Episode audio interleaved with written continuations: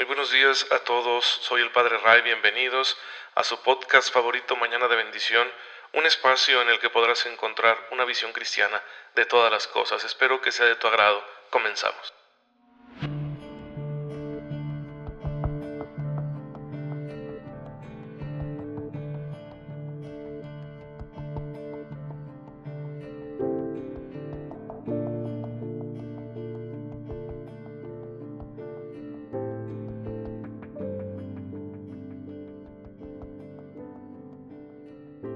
Muy feliz martes, queridos hermanos. Soy el Padre Ray. Bienvenidos a su podcast católico favorito, Mañana de Bendición. Espero en Dios que se encuentren muy bien, gozando de la paz, del amor y de todas las cosas buenas que el Señor quiere darnos mañana con mañana. Ya conocen mi deseo de todos los días y es que estén aprovechando la gracia de Dios, que ya está ahí, disponible para que nosotros la aprovechemos, la apliquemos hasta en los pequeños detalles, de manera que en todo podamos actuar como lo que somos, como hijos de Dios a la manera de Jesucristo, con sus mismos valores, sus mismas actitudes. De eso se trata la vida cristiana, de poder vivirlo todo como Él, con un espíritu semejante al suyo, con una disposición como la suya, que era una disposición al amor, a la paz, a la misericordia y al servicio. Y muchos hermanos nuestros lo han conseguido, muchos hermanos nuestros ya han recibido el premio precisamente de haber llevado una vida, una vida de fe, una vida de esperanza, de caridad, una vida caracterizada por el ejercicio de las virtudes teologales. Y cada día la Iglesia nos presenta un elenco de estos hermanos nuestros santos para que nos identifiquemos con ellos y pues con su vida nos sintamos inspirados también a ser santos nosotros, además de que contemos con su poderosa intercesión. Por ejemplo, el día de hoy celebramos a San Miguel Febres Cordero. Nacido en Cuenca, Ecuador, ingresará a la congregación de los hermanos de las escuelas cristianas, conocidos popularmente como lasallistas porque su fundador fue San Juan Bautista de la Salle. Nace por allá en 1854 de una familia acomodada, se siente movido en su juventud por la enseñanza al mismo tiempo que por la vida religiosa y por eso ingresará en esta congregación y tomará el nombre de hermano Miguel. Se dedicará pues a dar clases, se dedicará a estudiar y va a ser un escritor notable, muy reconocido en su patria. De ahí que la congregación considere oportuno trasladarlo a España. Llega a España donde va a ejercer de maestro, de director de algunos colegios, va a trabajar también en la formación espiritual de las familias, de los padres de familia, de los alumnos de los colegios que tenían los lasallistas por aquel entonces en España y se le va a reconocer como un hombre sinceramente preocupado por la educación de los demás y que tenía una manera muy amorosa y especial de usar de la pedagogía para acercar a las almas a Dios. Eh, San Miguel Febres Cordero veía en la oportunidad de educarse una manera de amar a Dios, de manera que el que se educa debe aprender a amar más a Dios porque está recibiendo mayores dones para la vida y al mismo tiempo deberá ayudar a otros a que hagan lo mismo. Es decir, él decía, toda persona educada tiene que trabajar al servicio de los demás, al servicio de la sociedad. Y bueno, pues por sus virtudes, por su amor a la educación, por su entrega, la Iglesia lo ha reconocido como uno de aquellos héroes de la fe, de los justos que han vivido en plenitud su vocación cristiana y que ahora están en la presencia de Dios. Así como él, hay muchas personas hoy en día que sienten vocación por la educación, que son maestros, que son profesionales de la educación, incluso consagrados y consagradas que se dedican a la educación, pues eh, con mucho ahínco, con un esfuerzo muy bonito, con una verdadera entrega. Hay que reconocer siempre la importancia de la labor que realizan estas personas. Y bueno, hermanos, pues eh, además de esto, eh, la educación es un canal muy bueno para mostrarles el amor de Dios a los demás. Así que todos aquellos que sientan que su vocación es la educación, pues sepan que pueden ser santos trabajando como educadores. Y que además todos en la familia tenemos una cierta misión educativa y es bueno ejercerla también de una forma amorosa y sabia que nos permita igualmente acercar a nuestros familiares a Cristo el Señor.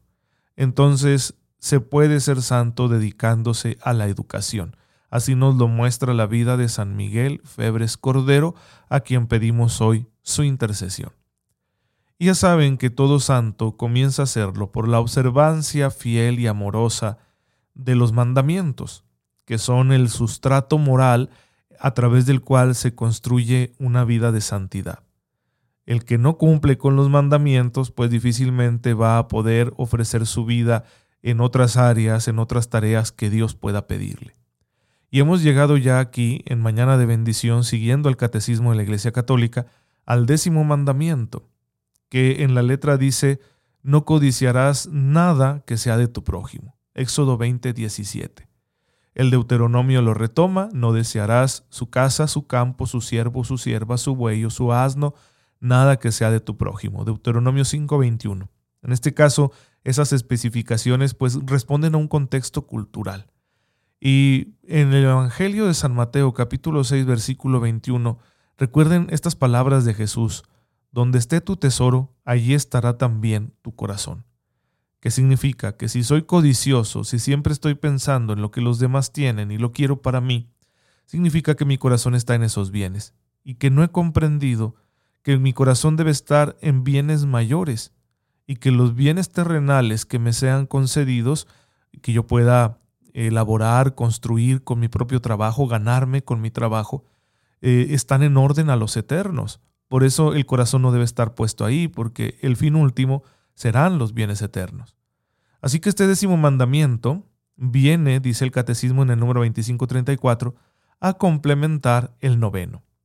Si el noveno mandamiento prohibía dejarnos llevar por la concupiscencia de la carne, el décimo mandamiento prohíbe la codicia de los bienes ajenos, lo que llamaría San Juan en su primera carta, capítulo segundo, versículo 16, la concupiscencia de los ojos, porque son los ojos los que se nos llenan, ¿sí? con la belleza de los bienes terrenales y por eso los deseamos, los codiciamos, los queremos para nosotros de una manera egoísta y obsesiva que puede llevar muchas veces a la violencia y a la injusticia, que están prohibidas por el quinto mandamiento. Es decir, incumplir el décimo mandamiento muchas veces nos llevará a incumplir el quinto, que dice no matarás.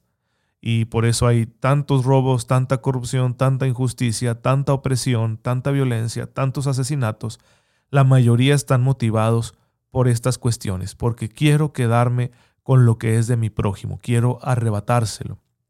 La codicia es un vicio muy feo que tiene su origen, dice el catecismo, en la idolatría de los bienes de este mundo, en adorarlos como si fueran Dios, en vivir obsesionados con ellos, ambicionándolos depravadamente, como si nos pudieran garantizar la felicidad o la vida.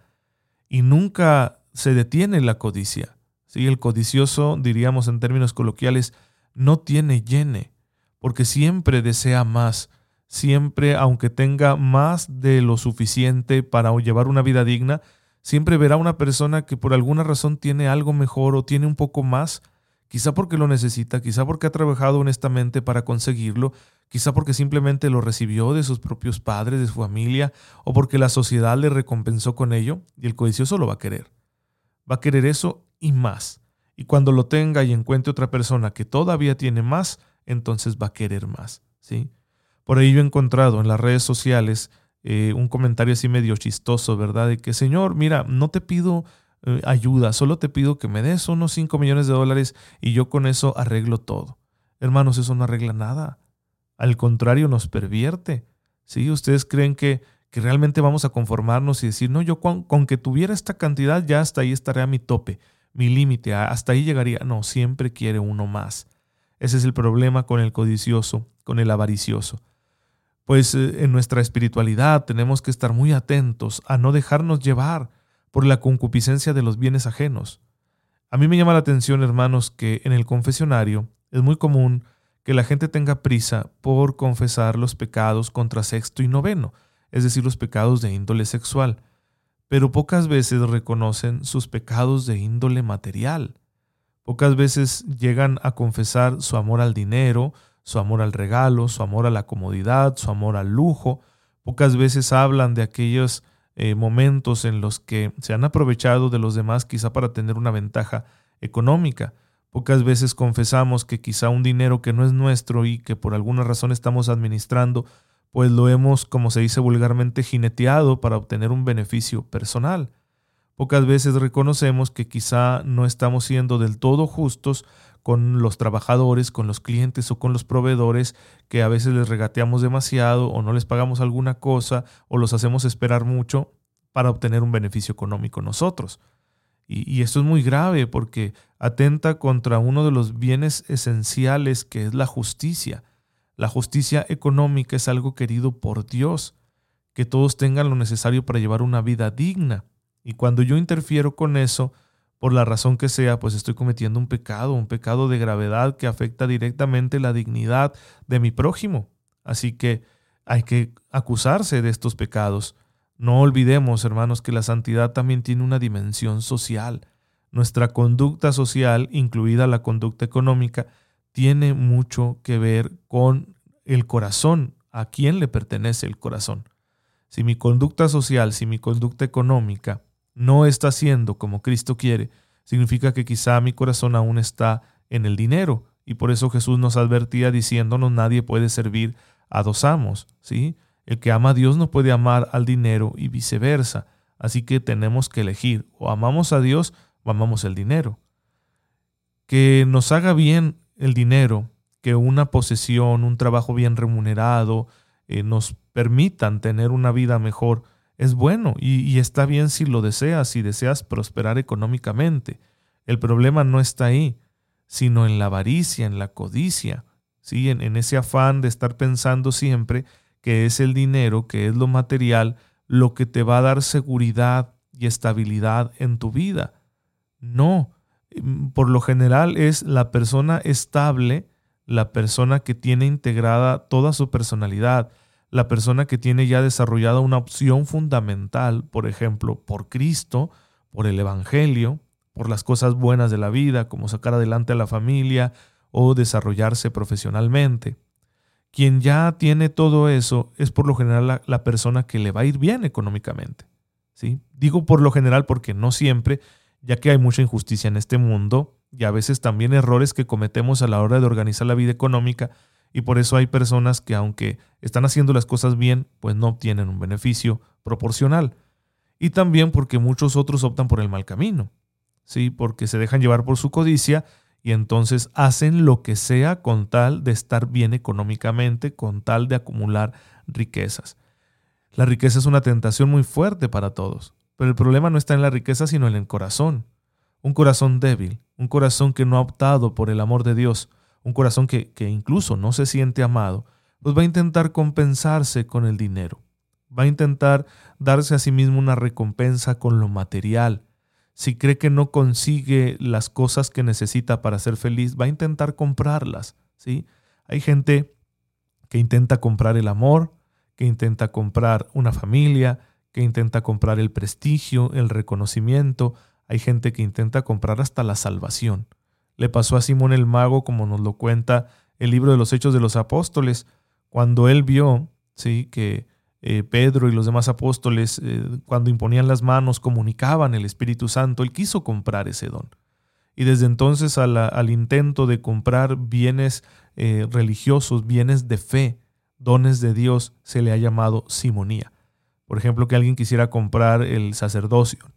Decir, yo ofrezco esta cantidad para que me hagan sacerdote o para que me den tal parroquia o para que me hagan obispo. A ese pecado se le conoce como simonía. Ya lo veremos más adelante. Bueno, hermanos, pues eh, aquí al iniciar el estudio de este décimo mandamiento tenemos que dejar muy en claro cuál es la raíz.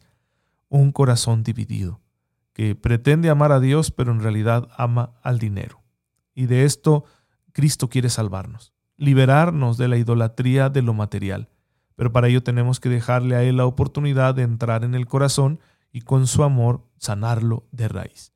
Ya hablaremos mucho de esto en los siguientes episodios, no se los vayan a perder, estén muy atentos porque son muy importantes eh, estas enseñanzas respecto al décimo mandamiento para una vida de fe plena. Te damos gracias, Señor, porque nos permites tener bienes que hacen más fácil nuestra vida, nos ayudan a llevar una existencia digna de hijos de Dios, y también compartir con los demás. No permitas que la codicia o la avaricia se apoderen de nosotros y nos lleven a olvidarnos de ti, que eres la fuente de todo bien. Por Jesucristo nuestro Señor. Amén. El Señor esté con ustedes. La bendición de Dios Todopoderoso, Padre, Hijo y Espíritu Santo, descienda sobre ustedes y los acompañe siempre. Muchas gracias hermanos por estar en sintonía con su servidor. Oren por mí, yo lo hago por ustedes y nos vemos mañana, si Dios lo permite. Cuídense mucho.